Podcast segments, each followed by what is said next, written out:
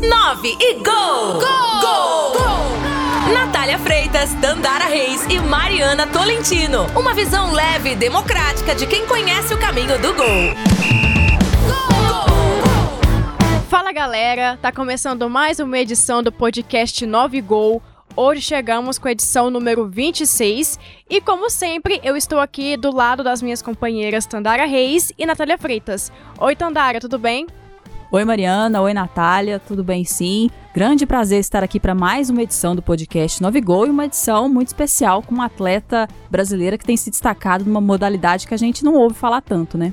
E com você, Nath? Tudo tranquilo, Mariana. Grande abraço para você, para Tandara, para todo mundo que nos acompanha aqui no podcast 9 Gol. E é isso aí, Tandara. Um, um esporte que a gente não está acostumado muito, né? Não é do nosso dia a dia. E eu tenho certeza que os nossos ouvintes aqui no 9 Gol vão ficar muito interessados, até porque além de praticar um esporte diferente, vamos dizer assim, ela é muito campeã, conquistou várias medalhas, então daqui a pouquinho tem medalhista aqui no podcast 9 Gol. Então, como já foi adiantado, a nossa entrevista de hoje no Gol de Placa é com a Nicole Silveira, ela é uma super campeã, agora em novembro ganhou várias medalhas na Copa América e também em Copa do Mundo. E ela é praticante do Skeleton, um esporte de inverno que a gente não vê falar muito aqui no Brasil. E ainda no Viralizou, a gente vai falar sobre um tema bem legal também, bem interessante, mas que é a despedida da formiga é, das quatro linhas, né? Do futebol, mas pela seleção brasileira e também o nosso quadro Mulheres na História. Lembrando que o podcast 9 Gol conta com o apoio do Colégio TEL. No futuro, todos os colégios serão assim. Gol de placa! E no nosso Gol de placa de hoje, não vamos falar de esportes de verão, não vai ser futebol, não vai ser vôlei. Vamos falar de um esporte bem diferente que a gente não vê muito aqui no Brasil que é o Skeleton. E para dar essa entrevista pra gente aqui, vamos conversar com a Nicole Silveira, ela que é esportista né, dessa modalidade, essa modalidade que é de inverno, né? Está nas Olimpíadas de Inverno. E a gente vai conversar com ela que é super medalhista, ganhou muitas medalhas agora neste final de ano. E é um prazer falar com você, Nicole. É um prazer ter aqui no 9 Gol, no nosso podcast. Imagina, o prazer é meu. Obrigado pelo interesse. Nicole, então, pra gente começar, fala pra gente um pouco sobre, sobre você, pra quem não te conhece, se apresenta um pouco. Então, meu nome é Nicole Rocha Silveira, sou natural de Rio Grande, Rio Grande do Sul. Eu faço skeleton hoje e hoje também moro no Canadá. Então, faz um tempinho que eu me mudei do Brasil para o Canadá. E é isso, já pratiquei vários esportes é, desde criança até chegar nessa última modalidade de skeleton. Nicole, é, você destacou aí que se mudou para o Canadá, né? E eu queria saber justamente se foi por conta, né, do desse esporte que você escolheu, né, o skeleton, foi por conta dele que você resolveu se mudar para o Canadá? Não, então eu, eu me mudei com meus pais quando eu era, eu tinha sete anos. A gente decidiu, meus pais, na verdade, né, é, decidiram uh, que queriam sair do Brasil e aí, aí decidiram que ia ser Calgary. Então, desde os sete anos eu moro em Calgary. Teve um meio tempo ali que eu, a gente se mudou de volta para o Brasil por um ano e meio, mas não foi por conta do, espo do, do esporte, foi mais a decisão dos meus pais mesmos. E, e aí eu pratiquei vários esportes no Canadá, também é, no Brasil, no tempo que eu morei lá. E o skeleton veio depois. Mas com certeza essa sua ida ao Canadá é, facilitou, né? Essa, essa sua aproximação com Skeleton. Como é que pela, pelo pouco tempo que você teve aqui no Brasil, você vê que é, a modalidade, tanto no Canadá quanto no Brasil, ela recebe a mesma atenção? Ou você acredita que aí no Canadá o Skeleton tem mais é, atenção, mais reconhecimento? Eu acho que é, no Canadá tem um pouco mais de reconhecimento. Uh, mas eu fico, até eu fico assim, surpresa do, do número de, de pessoas que não conhecem a modalidade. É, mesmo sendo do Canadá, e Canadá no, no passado já foram é, muitos, tiveram muito sucesso nesses esportes, e ainda hoje não tem, tem muita gente que não conhece. Eu diria que o Brasil conhece ainda menos, só que a diferença não é tão grande assim, não. É, eu vejo que na Europa é onde o esporte é mais conhecido mesmo. Oi, Nicole, aqui é Tandara, um prazer falar contigo. É pegando o gancho aí. Pegando o gancho da sua resposta, você disse que muitas pessoas não conhecem o skeleton. Explica para o nosso ouvinte que não conhece o que é o skeleton, como ele é praticado e quem pode é, praticar esse esporte. Então, geralmente eu começo quando me perguntam que, que, eu, que esporte que eu pratico, eu falo skeleton. Aí geralmente não sabem o que, que é. Aí eu falo, conhece o bobsled? E aí 50% diz que sim, 50% diz que não. Aí eu falo, conhece o, o filme Jamaica Abaixo de Zero? Aí todo mundo conhece. Então eu começo por ali. É tipo, o skeleton é na mesma pista é, que o bobsled. E só que a diferença é que no skeleton a gente tem a largada, então a gente corre no início, um, mais ou menos uns 30 metros no gelo, e aí pula em cima do trenó de bruço, então vai cabeça primeiro. E aí dirige o trenó com nas curvas, tem cada pista tem um certo número de curvas e curvas diferentes. E aí dirige com, com a cabeça, os ombros, os joelhos e os pés, dependendo da, da forma que, que tem que dirigir o trenó. Se usa um ou outro, os dois, ou uma combinação. E aí, chegando no final, na linha de chegada, o skeleton a gente freia com os pés e, a, e a, o objetivo é chegar na linha de chegada o mais rápido possível, com um tempo menor. E é, é esse o esporte. Pela sua descrição, Nicole, também pelos vídeos, né, que a gente já viu, tanto durante as Olimpíadas ou também pela internet, parece assim um esporte é, radical mesmo, assim, de certa forma radical. Como é que foi é, se integrar né, nesse esporte? Pessoal na sua casa não ficou com medo de ver a filha praticando um esporte tão radical, não? Pois é, eu eu lembro que, que eu comecei fazendo um ano de bobsled foi assim que eu conheci e entrei na modalidade de skeleton. E eu lembro que no dia que eu decidi fazer parte do time de bobsled, meus pais estavam no Brasil e eu estava no Canadá. E aí eu decidi fazer e eu só fui falar para eles depois, assim, quando eles estavam no Brasil. E eles, o que, que vocês estão fazendo? O que, que tu vai fazer? Isso é loucura, não sei o quê. Mas hoje são meus fãs número um, estão sempre na torcida, dirigem para onde for que tem que dirigir para me assistir. Minha mãe já foi para a Europa me assistir, assistir o Mundial. Meus pais agora andaram de carro 13 horas para chegar na minha competição e não poder assistir por conta da pandemia. Então, eles estão sempre ali na, na torcida. E, mas é, é um esporte radical mesmo. É, acho que a pergunta que mais me fazem é a velocidade que eu já peguei.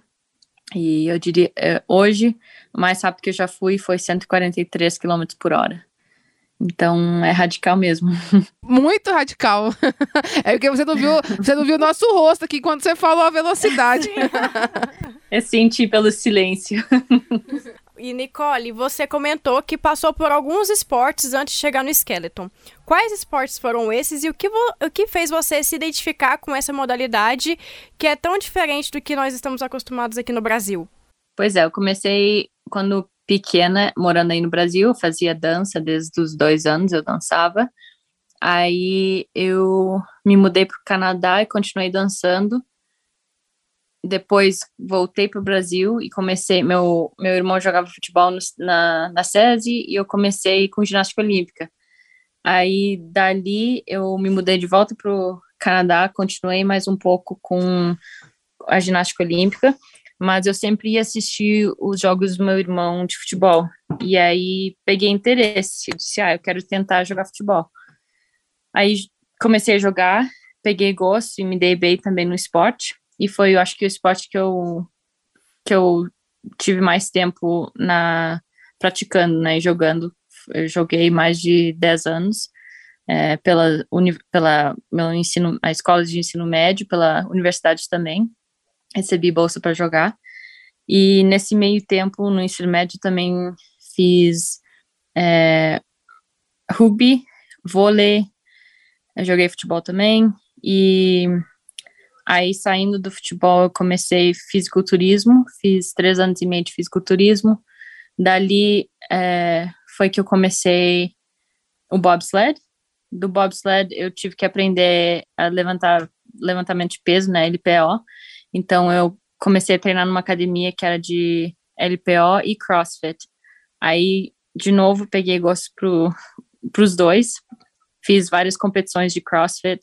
Também me dei bem na, no, no esporte. E fiz duas, duas competições de LPO. E aí foi que eu comecei o Skeleton e da, uns dois anos para trás foi que eu comecei a focar mesmo só no treino físico para o skeleton, que envolve levantamento de peso, mas bastante treino de corrida mesmo. Difícil falar o esporte que você não praticou, né, Nicole? Foi só o meu pai que fica chateado às vezes, porque ele, quando criança e quando estava estudando, ele jogava basquete. E nenhum dos filhos dele pegou o esporte do basquete, então ele fica triste às vezes. Falando um pouquinho sobre o Skeleton, você está vivendo uma temporada brilhante, já são oito pódios nessa temporada. Eu queria que você falasse um pouquinho o que significa para você estar tá vivendo essa fase, que praticamente já garante aí uma vaga na, nas Olimpíadas de Inverno. Se você realmente garantir essa vaga que, ao que tudo indica, vai garantir, vai ser a sua primeira Olimpíada de Inverno? Vai ser a minha primeira, sim. E é, não sei, acho que a palavra que eu mais tenho usado é surreal. Eu tô na correria desde o dia 27 de outubro, que eu comecei lá na. É, não, 27 de setembro. Eu comecei na minha temporada, fui para a China. E acho que desde então eu tive seis dias de folga e não tive muito tempo para processar toda essa tudo que aconteceu, mas realmente eu muito, eu estou muito feliz e se tu me, dizer, me dissesse que isso ia acontecer até o ano passado, acho que eu diria que não não, acredit, não acreditaria. Um, eu acho muito legal o, o, fato de poder ter, ter é, compartilhado, é, ouvir o hino brasileiro nessa modalidade e eu acho que foi uma forma muito boa de divulgar o esporte e abrir o olho do Brasil para o que, que é o skeleton, né? Que é uma modalidade, como a gente já comentou, não muito conhecida. Então, realmente, eu tô, tô muito feliz e mostrar que, mesmo o Brasil não sendo um, um país é, virado muito para os, os esportes de inverno, que temos chance e, e a gente pode lutar por medalha também. Nicole, além de todas essas competições que você já participou esse ano, né, conseguiu os oito pódios, você também tem uma vasta agenda até janeiro, né, que é praticamente um mês antes das Olimpíadas de Inverno, que vai ser em fevereiro. Como que é a sua preparação para tantas competições assim, uma em cima da outra? Como que você se prepara para elas e como que é a preparação de um atleta de skeleton? Então, acho que essa primeira etapa aqui da América do Norte foi bem pesada é, geralmente não se fazem tantas competições seguidas assim. Um, foi, eu, foi, foi difícil, eu tive que manter foco e concentrada. Eu chegou ontem, que foi o último dia, a última competição, e tipo, acabou a competição e acho que a, a bateria zerou. Eu, eu tava pronta para dormir já às duas da tarde. Mas agora tem alguns dias, amanhã eu viajo já, mas hoje deu para descansar um pouco e amanhã também.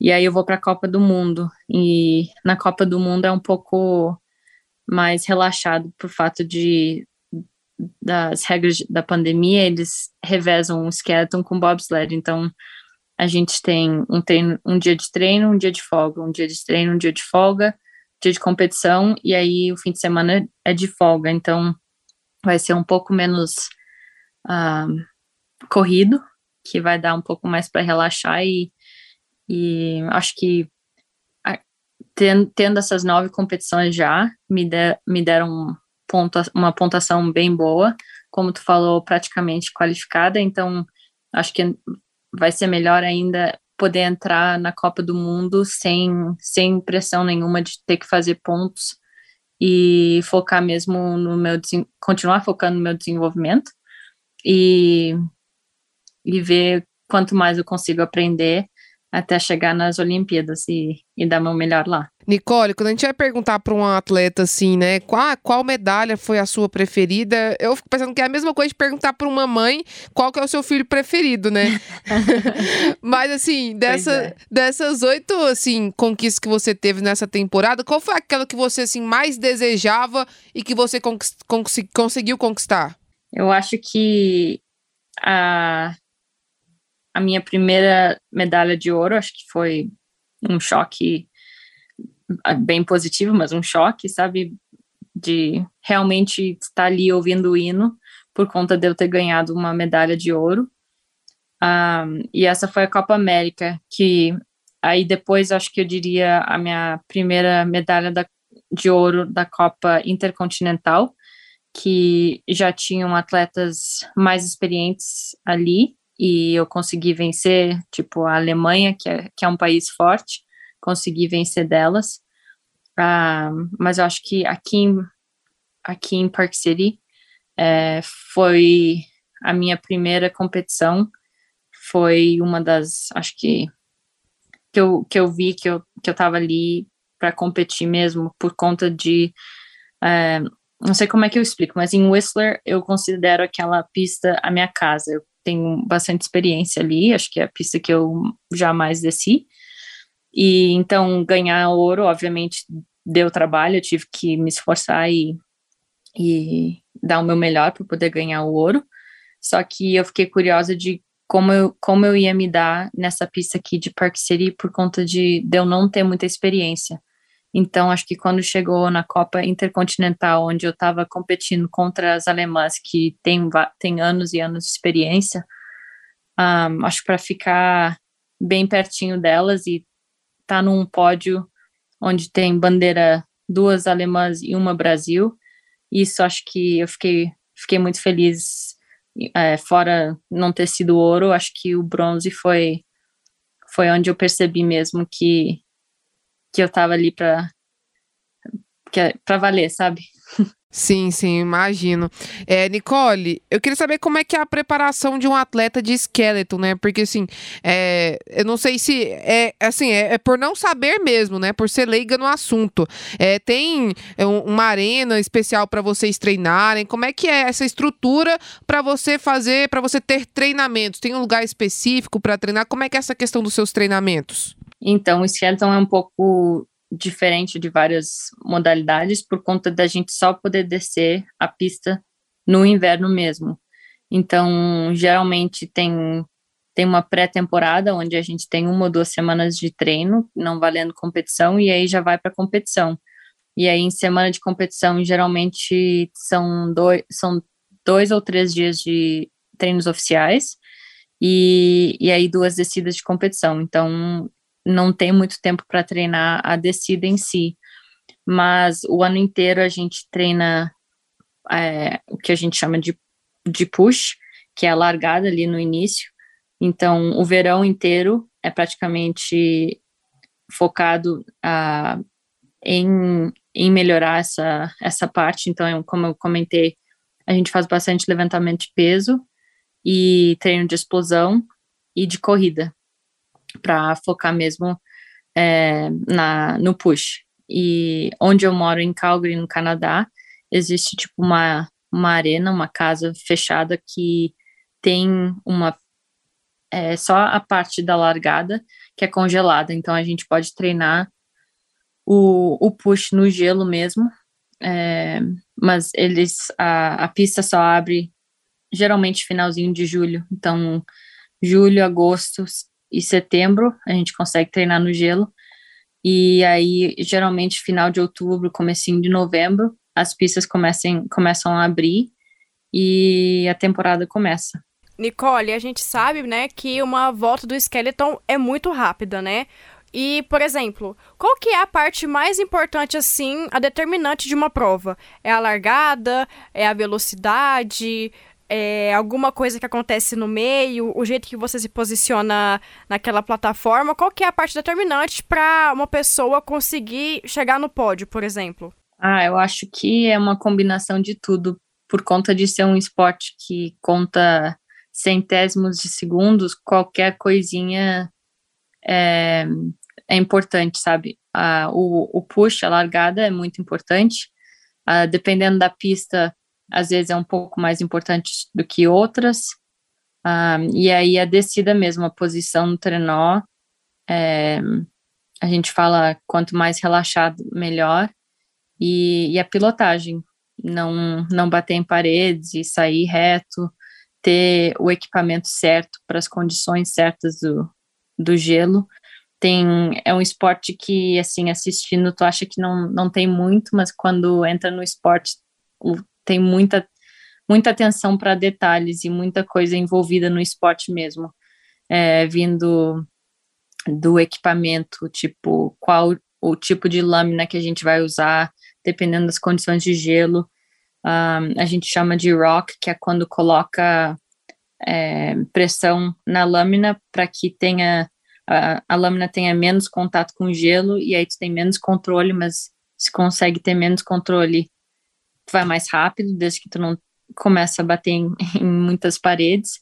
Então tem tem muitas coisas envolvidas no esporte para fazer essa diferença que assistindo assim na TV não percebe, não, não se percebe.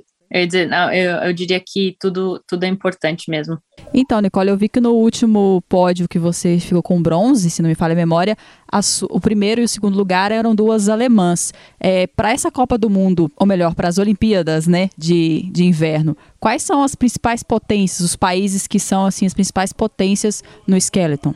É, eu diria que Alemanha e Rússia são bem fortes mesmo mas quando já vem as Olimpíadas, está todo mundo dando o seu 200%, e, e nunca se sabe o que acontece, mas eu diria que a Alemanha e a Rússia são os países mais fortes mesmo. Nicole, é uma dúvida que eu tenho aqui, é, você mora há 20 anos no Canadá, é isso? É, mais, mais ou menos, que teve um ano e meio ali nessa, nesse meio tempo que eu voltei para o Brasil, mas praticamente 20 anos quando você começou a competir, né? Você teve que escolher entre Canadá ou Brasil? Ou você já foi no Brasil assim, ah, vou competir pelo Brasil porque eu nasci no Brasil, sou brasileira, por causa dos meus pais? Você teve que fazer essa escolha? Teve essas duas opções? Ah, não, para falar a verdade, a opção foi Brasil para começar com bobsled.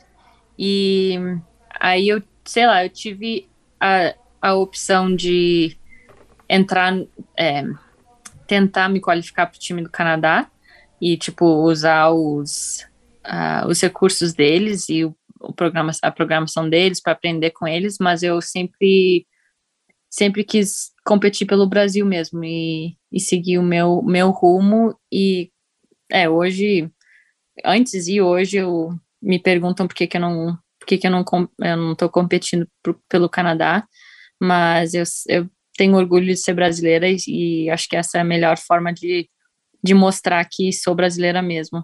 Então, não mudaria, não. E agora eu vou fazer duas perguntas em uma, né, pra gente finalizar.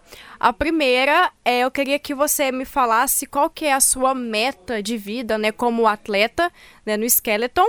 E a segunda é para você deixar um recado para as pessoas que estão nos escutando, né, que não conhecem esse esporte, e que acharam interessante, vai que mora em outro país, né, e tem a chance de poder competir, de conhecer o Skeleton, qual o recado que você dá para essas pessoas? Ah, acho que a minha meta na minha carreira de Skeleton esse ano vai ser conseguir, acho que um top 10 seria muito legal nas Olimpíadas em, em Pequim. E seguindo para frente, eu, um, se tudo seguir ao plano, é, queremos um pódio nas Olimpíadas de 2026 na Cortina Itália. Então essa é a minha meta e depois de 2026 é, ver o que ver o que acontece se se eu vou continuar para 2030 ou não. Mas até até 2026 a gente tem tudo definido bem certinho. E por conta de mensagem, eu acho que eu só tenho que agradecer a torcida de todo mundo e a divulgação de, de todos. Quanto mais as pessoas conhecerem as modalidades, acho que melhor. E acho que as Olimpíadas vai ser um ótimo jeito de, de abrir o olho do, do Brasil ainda mais, por conta de finalmente assim ter brasileiro mesmo competindo na modalidade.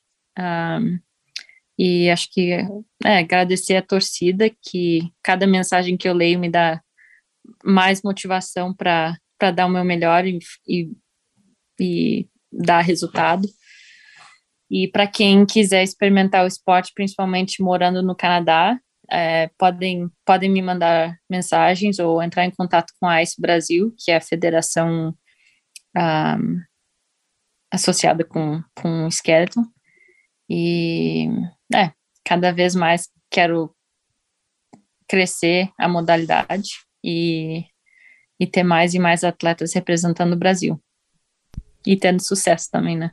Bom, Nicole, muito obrigada pela sua disponibilidade, por aceitar o nosso convite. Foi um prazer contar com você aqui no Nove Gol e boa sorte nas próximas competições. Estamos na torcida por você. Muito obrigada. As próximas serão é, terão transmissão ao vivo, então vai ser mais fácil de acompanhar. Aonde que vão essas transmissões? É, é do site, se chama IBSF, então é letra ibsf.org. E aí sempre tem tipo uma contagem regressiva ali das próximas Copas do Mundo. E aí na hora que a competição acontece, eles põem uma, uma live ali e é só clicar. Ah, entendi. Então, a gente pode acompanhar no site que você comentou, né? E além de ver a sua, a sua modalidade, ver outras modalidades importantes também do esporte de inverno. Então é isso, Nicole. Isso muito obrigada pela sua participação, parabéns pelas suas medalhas e que venham mais pódios e que venha também a Olimpíada de, de Inverno. Amém. Obrigada pelo interesse aí novamente. Viralizou, repercutiu e virou pauta. E o que viralizou neste final de semana foi a despedida da Formiga pela seleção brasileira. Foi na partida entre Brasil e Índia, lá em Manaus, pelo torneio é, de Manaus, né? Que o Brasil está participando. E o Brasil nesse jogo ganhou de 6 a 1 da Índia, mas o destaque mesmo ficou para a despedida da Formiga. Antes da partida ela teve algumas homenagens. No final também a Marta chegou, deu flores para ela, né, ajoelhou e foi falado sobre tudo que a Formiga já fez pela seleção brasileira, né, que são 26 anos, 26 anos dela jogando Copas do Mundo, Olimpíadas, são sete Olimpíadas, sete Copas do Mundo.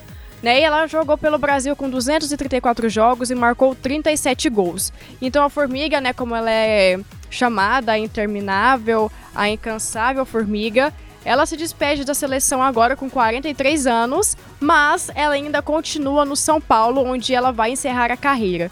Então vamos ouvir um pouquinho o que a Formiga disse depois desse jogo contra a Índia. Né? Ela falou um pouco sobre a mãe dela e falou dessa despedida emocionada. Vamos ouvir. Às vezes a gente se prepara para dizer adeus, na verdade, né? Mas é, chegou o grande dia, né?